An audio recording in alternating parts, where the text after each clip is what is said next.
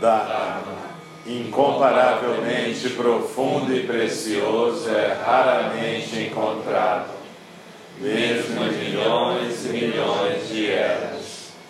A nós é dado vê-lo, ouvi-lo, recebê-lo e guardá-lo. Oxalá possamos verdadeiramente compreender e praticar o significado das palavras do Tathagata. O Dharma, incomparavelmente profundo e precioso, é raramente encontrado, mesmo em milhões e milhões de eras. A nós é dado vê-lo, ouvi-lo, recebê-lo e guardá-lo. Oxalá possamos verdadeiramente compreender e praticar o significado das palavras do Tathagata. O Dharma, incomparavelmente profundo e precioso, é raramente encontrado, mesmo em milhões e milhões de eras. A nós é dado vê-lo, ouvi-lo, recebê-lo e guardá-lo. Oxalá possamos verdadeiramente compreender e praticar o significado das palavras do Tathagata.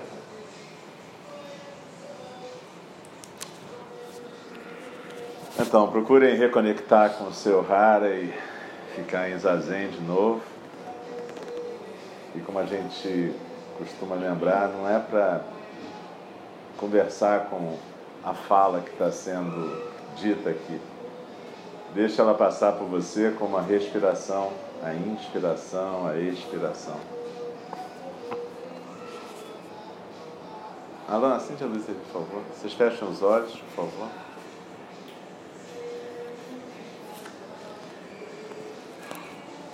E a gente vai continuar o estudo do livro do John Daido Lori Hiroshi sobre como é que você pratica o Zen na vida cotidiana.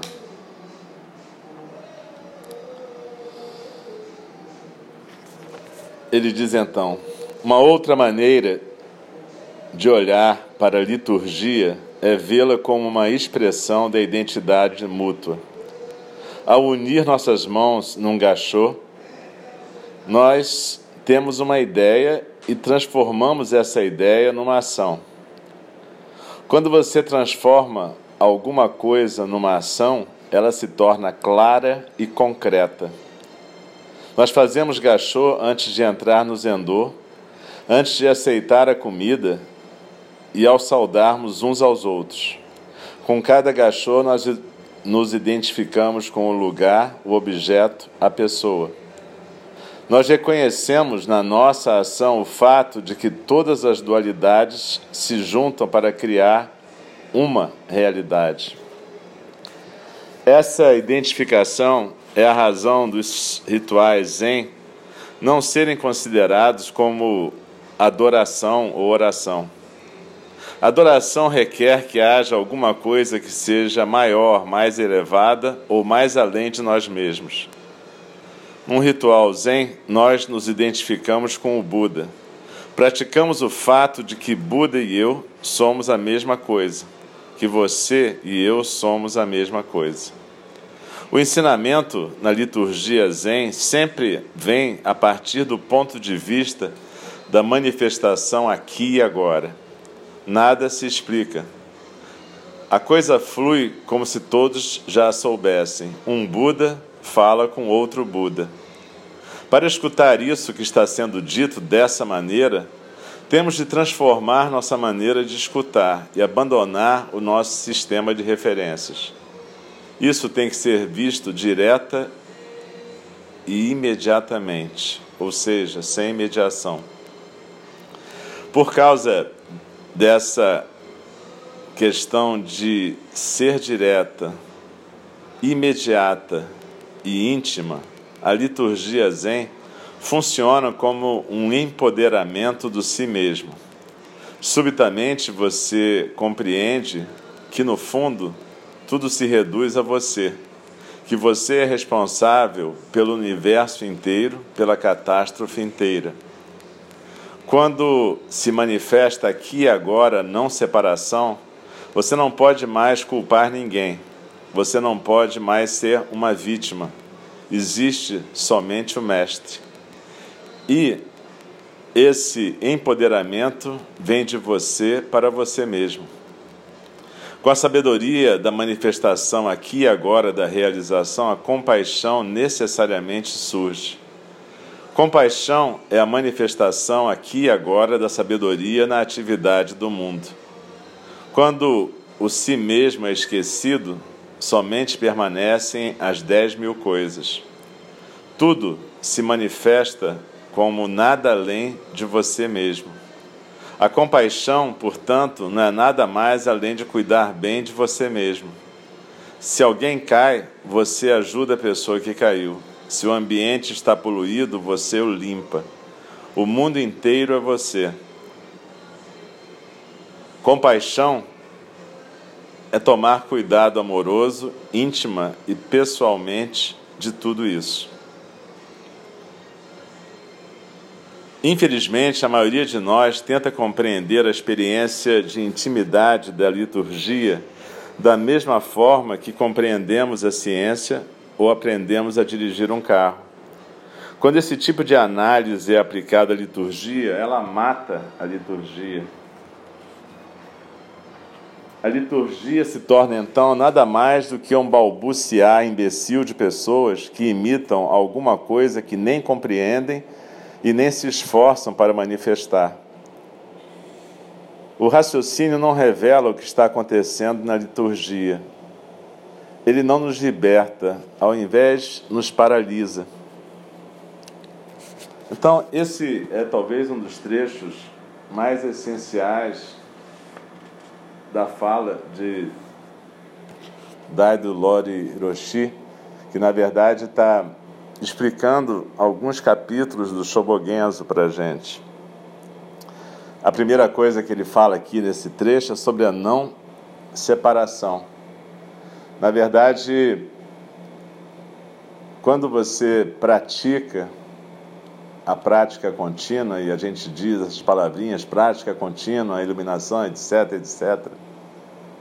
Na verdade, o que a gente está fazendo é percebendo que tudo que existe é o si mesmo, mas não é o seu pequeno si mesmo, é o grande si mesmo que inclui e se manifesta através de cada um de nós. Cada um de nós é esse si mesmo, que na verdade é o todo, é o Buda. Por isso que ele diz que o ritual Zen não é uma adoração a algo externo, mas na verdade é a manifestação aqui e agora dessa realização. Realizar, experimentar, vivenciar. Não é pensar sobre, e se você pensar, você não realiza. Ele diz que quando você faz uma ação, faz a ação correta, faz um gachô na entrada do zendô, você já está deixando claro o que está acontecendo ali. Você, o Zendô, o Buda, vocês são um. Você, o Zendô, a Sangha. E a partir daí a compaixão não é uma coisa calculada, é aquilo que a gente fala: alguém cai na sua frente, você segura a pessoa. Não é porque você é bom ou porque a pessoa precisa. Isso é espontâneo. Isso é a compaixão da natureza búdica se reconhecendo em Buda. Ou você acha que a transmissão é só aquele momento lindo na ordenação em que Dogen recebe a ordenação, a transmissão do seu professor, e aí Buda reconhece Buda. Não, Buda reconhece Buda quando você faz gachô na entrada do Zendô. Quando você olha o livro e preenche o livro e abre o livro que está na entrada do Zendô. O problema é que a gente supõe que atenção plena e prática contínua é só para coisas importantes. E sendo assim, como a gente acaba não dando importância a tudo que existe, a gente não presta atenção plena. Ora, como é que você pode ter cuidado amoroso com o mundo inteiro se você continuar numa prática que o Carlos Plastino chamou na segunda-feira de narcisismo assustado? Se você continua absorto na sua historinha, nas suas questões, Como é que você pode ter um verdadeiro cuidado amoroso? Ou melhor dizendo, como é que você pode deixar o cuidado amoroso fluir através de você? Ele não surge de você, a não ser que você entenda que você e o Buda são um. E que na verdade você vai deixar fluir alguma coisa, alguma coisa que normalmente você não deixa fluir. Alguma coisa para a qual você é um obstáculo, já que você está agarrado no seu pequeno si mesmo no seu narcisismo assustado. Num individualismo que não tem nada a ver com a singularidade que cada um de nós manifesta ao existir brevemente como um brilho do Dharma, como uma flor do vazio que desabrocha e logo perece. Então, a questão da compaixão não é um, uma questão que você tem em relação a um outro a compaixão é Buda cuidando de Buda. E se você não é capaz de ver isso em cada momento do seu dia, tem alguma coisa muito estranha acontecendo com aquilo que você chama de prática. E talvez você ache que prática é só sentar no Zendô. Na segunda, a gente estava num grupo discutindo Sandokai, que é um texto importante, seminal do Zen Budismo. E no Sandokai está dito que um Buda reconhece o Satori, a iluminação, na ilusão. E uma pessoa comum transforma o Satori numa ilusão. Ou seja, a pessoa comum é a pessoa da separatividade, da dualidade, aquela que não está presente, aquela que está sempre no mundinho do narcisismo assustado. Então a prática é exatamente o oposto disso. E é sobre isso que Daido Lore está falando aqui.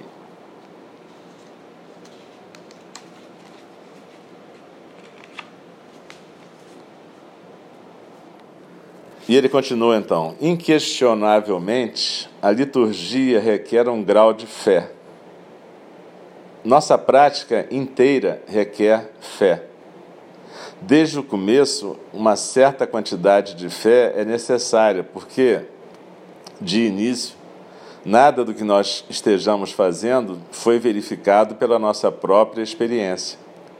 Nós praticamos a fé todo o tempo, em contextos que não reconhecemos como religiosos ou especialmente litúrgicos. Quando você coloca uma nota de dinheiro em cima de um balcão enquanto espera que algum pacote lhe seja entregue, existe um período de tempo na qual você não tem nem o seu dinheiro e nem o seu pacote. Você só tem confiança. Você entra num ônibus e paga a passagem antes de chegar no seu destino, confiando de que o motorista e a companhia de ônibus vão te levar aonde você quer chegar. Nós confiamos nos nossos médicos, nossos advogados e nossos dentistas. Confiamos nos nossos parceiros e nos nossos colegas de trabalho. O mundo roda em cima dessa confiança, no acordo e no compromisso. A confiança que opera na prática Zen, entretanto, se baseia numa fé em você mesmo, num sentimento que você tem agora, não sobre alguma coisa que você espere ganhar ou acredite que vai receber dos outros. Não é assim, ah, se eu tiver fé, alguma coisa boa vai acontecer. Nós praticamos o zazen tendo fé que podemos manifestar a realização nós mesmos. E que no final, não é nem isso, nós precisamos manifestá-la nós mesmos. É o mesmo com qualquer liturgia zen. Ela começa com um ato de fé. Mas à medida que nossa prática progride e se desenvolve, a nossa compreensão disso se modifica. No Japão do século XIII, quando o mestre Dogen começou a ensinar no mosteiro de Eheiji, ele descobriu que a prática da liturgia tinha se tornado, em grande parte, uma imitação sem sentido da forma. Num passo radical para revitalizar o treinamento, ele ensinou aos seus monges um novo tipo de liturgia. Ele passou a usar as atividades cotidianas da vida como liturgia sagrada. É finalmente isso que a prática Zen se tornou: descer da montanha, manifestar aquilo que se realiza em tudo e qualquer coisa que façamos. A prática Zen não é uma atividade que acontece no mundo. Não é isso não. É a atividade do próprio mundo. E aqui a gente entende como que Dogen percebeu que os três treinamentos, disciplina, concentração e sabedoria, que se corporificam nos oito caminhos de libertação, tinham que ser novamente desenhados para os praticantes. Não adiantava só fazer a liturgia, o ritual e ficar sentado em zazen. Ele descobriu que o praticante precisava descobrir que zazen é tudo que ele faz, desde fazer xixi até fazer o trabalho e realmente sentar em shikantaza. Então ele começou a criar uma rotina de trabalho no mosteiro, uma rotina de atenção plena no banheiro, na cozinha, uma rotina que possibilitasse essa prática a cada momento. E que trouxesse de volta a vida para a prática. E que mostrasse que o mundo, na verdade, é a prática. Então, enquanto você achar que você vai estar fazendo alguma coisa para chegar em algum lugar aqui dentro, você vai estar infinitamente distante de alcançar qualquer coisa. Porque nada existe para ser alcançado. Ou você manifesta as coisas, ou você vai ficar correndo atrás de uma cenoura para sempre, como um cavalo que corre atrás de uma cenoura que alguém está balançando e que está amarrada no pescoço dele. Vivemos num tempo e num lugar de incrível desintegração moral e ética. E ele estava falando isso há 20 anos atrás nos Estados Unidos. Na política, no governo, nos negócios e na própria religião.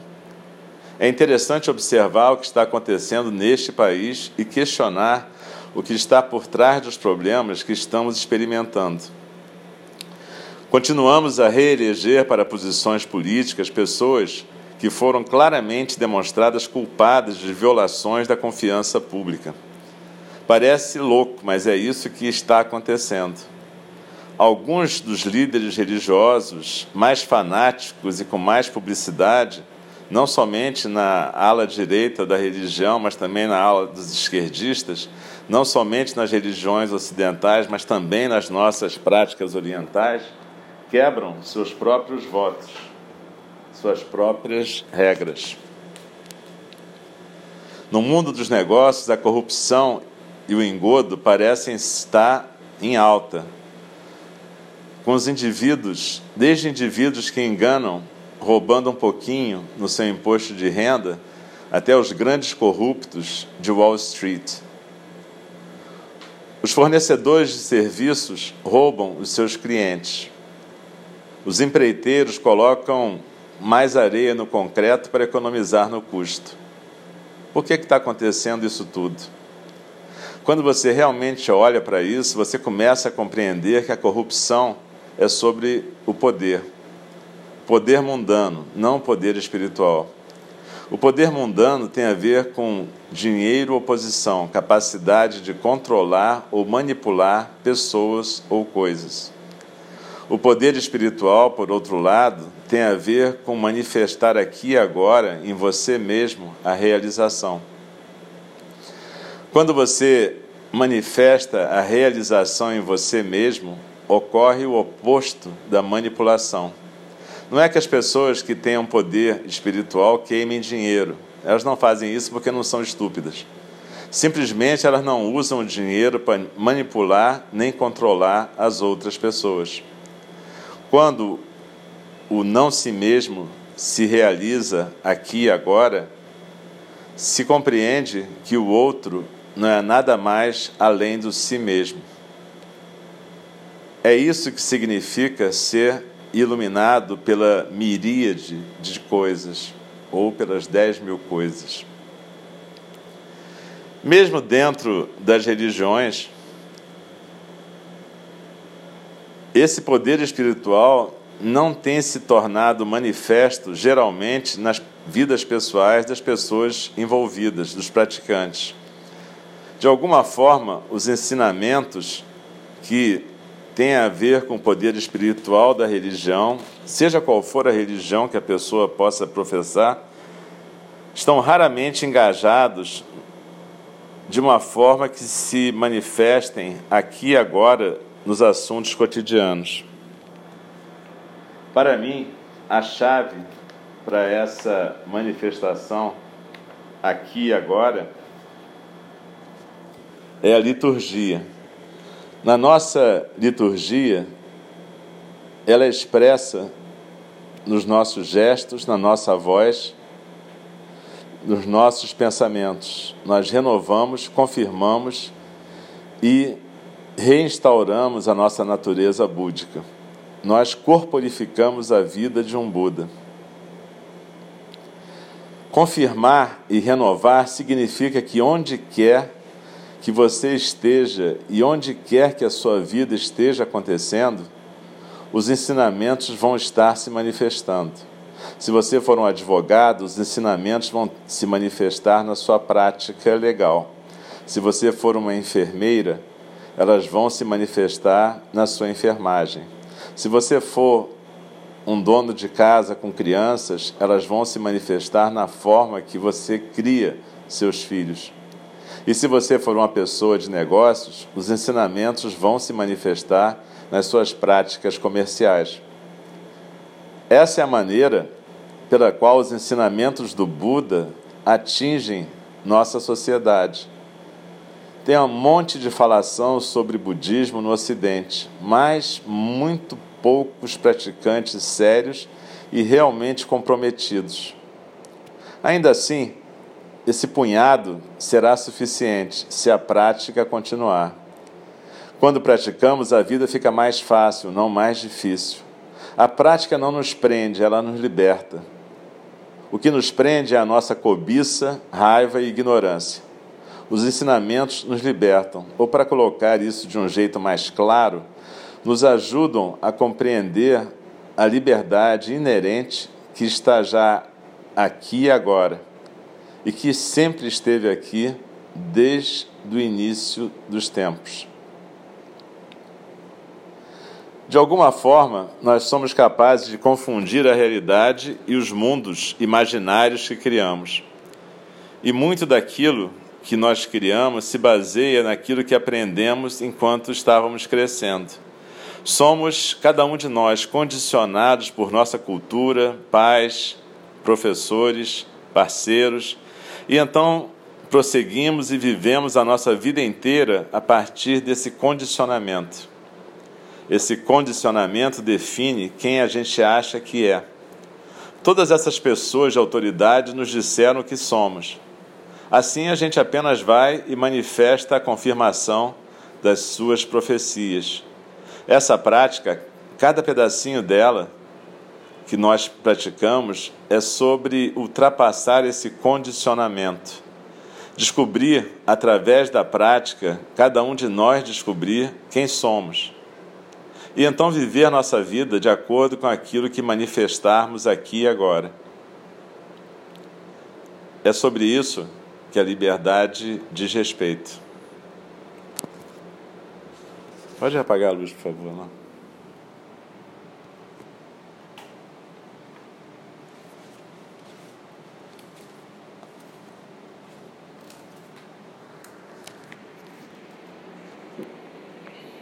Na semana passada, então, a gente começou a estudar esse texto e a gente vai estudar esse livro inteiro, que é um livro pequeno. A ideia é que a gente possa entender realmente o que é a prática do Zen. As pessoas acham que a prática do Zen é vir no templo e sentar a bunda na almofada em zazen. Você pode sentar a bunda 10 horas por dia, mas se a sua vida não corporificar o Dharma, eu lamento informar que você não vai estar praticando o Zen. Você pode até virar o abade de um mosteiro, isso não interessa, isso não importa. Tem um livro muito interessante de um americano sobre vidas e mortes de quatro mestres Zen, que inclui Kodo Sawaki Roshi. E é super bonito que mostra exatamente isso, a prática dessas pessoas. E ao mesmo tempo mostra como vários monges alunos deles se separaram do establishment religioso japonês, porque lá não tinham chance de praticar. E foram praticar no mundo de outras formas, sendo advogados, faxineiros, garçons, e continuando monges e praticantes. E aí sim praticando o Zen no dia a dia.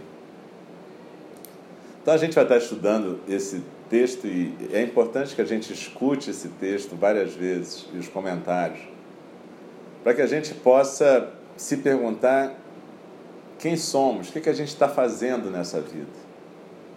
Qual é o nosso Koan? Por que, que a gente vai num templo zen? Para que, que a gente vai num templo zen? Para que, que a gente senta? Essas perguntas devem estar sempre na cabeça da gente. E atenção plena, cuidado amoroso, não podem ser só palavrinhas vazias. A gente vai manifestar atenção plena e cuidado amoroso a cada momento, aqui e fora daqui. E cada vez que a gente estiver diante de uma oportunidade de praticar, a gente pratica. E não é para corrigir o coleguinha que não está praticando. É para fazer aquilo que tem que ser feito. E quando a gente percebe que não fez o que devia ser feito, a gente não fica explicando por que, que não fez. Até porque só tem uma razão: distração, falta de atenção plena. Seja qual for o pretexto que você colocar na sua cabeça para te explicar. Então essa explicação eu já sei. Então quando acontecer alguma coisa aqui no tempo, não precisa me explicar por que, que não foi feito. Eu já sei. Eu sei que você não prestou atenção. Então não precisa explicar simplesmente percebe o que deixou de ser feito. E a gente tem um jogo no Ocidente que é muito ruim, que é um jogo de culpa e ficar arrastando corrente. A gente percebe o que não foi feito, não é para ficar culpado. Isso não adianta nada, isso é só mais um episódio do narcisismo assustado. Culpa não resolve. O que resolve é prestar atenção. Então a gente bota, puxa, eu deixei de fazer tal coisa, então eu vou prestar mais atenção da próxima vez nessa coisa. Eu não fico pensando, oh meu Deus, como eu sou um praticante ruim, eu não estou fazendo certo. Por favor.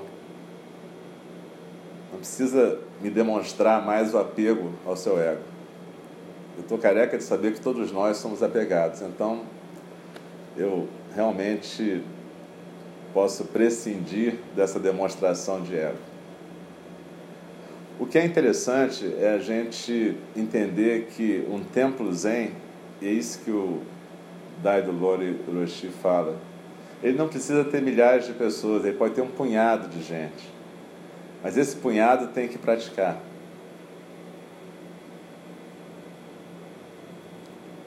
Tem uma conversa que Jesus tem com os discípulos dele em algum momento que eles dormem e não fazem uma vigília com ele e ele fala assim: vocês são o sal da terra, e se o sal não salga mais, o que, que vai ser da terra?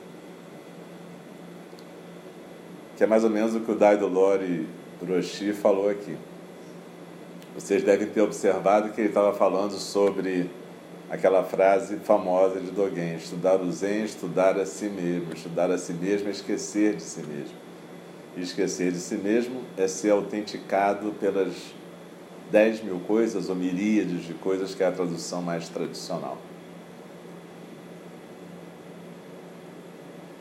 Esse si mesmo, que a gente descobre que é todo mundo, na verdade, é o si mesmo do praticante com atenção plena. Senão a gente cai naquilo que está dito no Sandokai, a gente passa a considerar o Satori, a iluminação, só mais uma ilusão algo que a gente vai até conseguir, talvez, e ser reconhecido por um professor como iluminado. Palmas para gente, mas não adianta nada.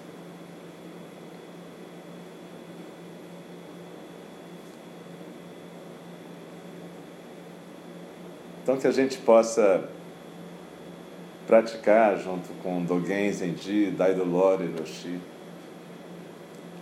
que a gente possa usar esses koans da vida cotidiana por que, que no Sotozen, Dogen preferiu não manter o estudo formal dos koans. Ele explicou isso aqui agora. Porque Dogen percebeu que isso tinha se tornado uma formalidade. Decorar koans e ficar em volta daquilo. Então ele disse para os alunos dele: o seu koan é a sua vida, é lavar o seu prato, é cozinhar, é limpar o banheiro, é cuidar do seu filho. Esse é o seu koan.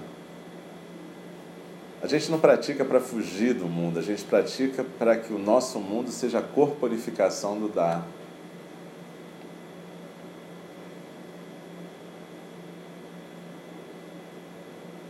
Então é claro que um templo zen é o local por excelência para a gente treinar isso, mas é só para treinar aqui, o máximo de compromisso que a gente puder, mas o verdadeiro jogo é lá fora.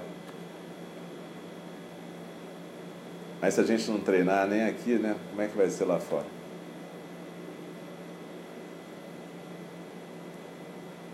Aí vai ser só uma brincadeira cool de zen. Mas não tem sentido. Cada praticante precisa, como diz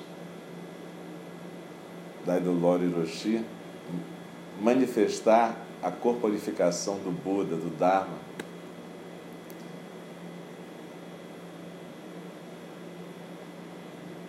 É uma necessidade para o praticante. Então não é um emprego, nem um, uma atividade, uma tarefa que ele quer se desembaraçar. Ao contrário, cada oportunidade aqui dentro é uma oportunidade que vai se repetir lá fora e que lá fora a gente vai prestar atenção, porque a gente aprendeu a prestar atenção aqui dentro.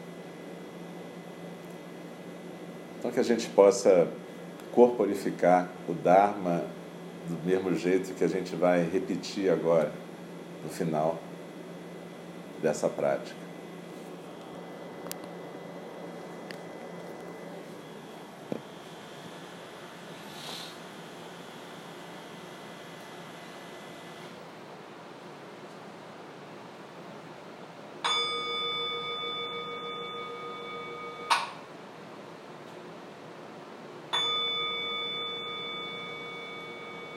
As criações são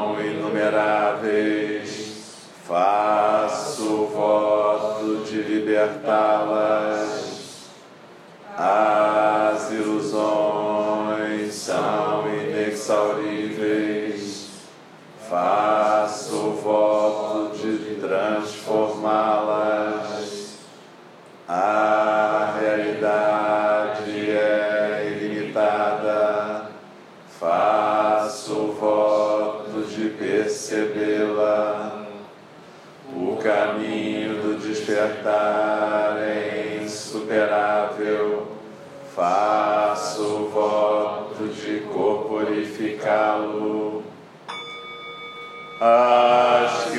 criações são inumeráveis, faço voto de libertá-las. As ilusões são inexauríveis, faço voto de transformá-las.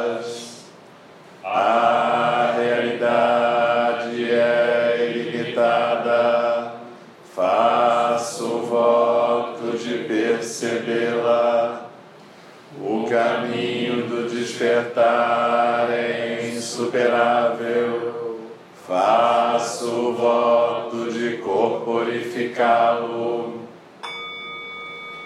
As criações são inumeráveis, faço voto de libertá-las.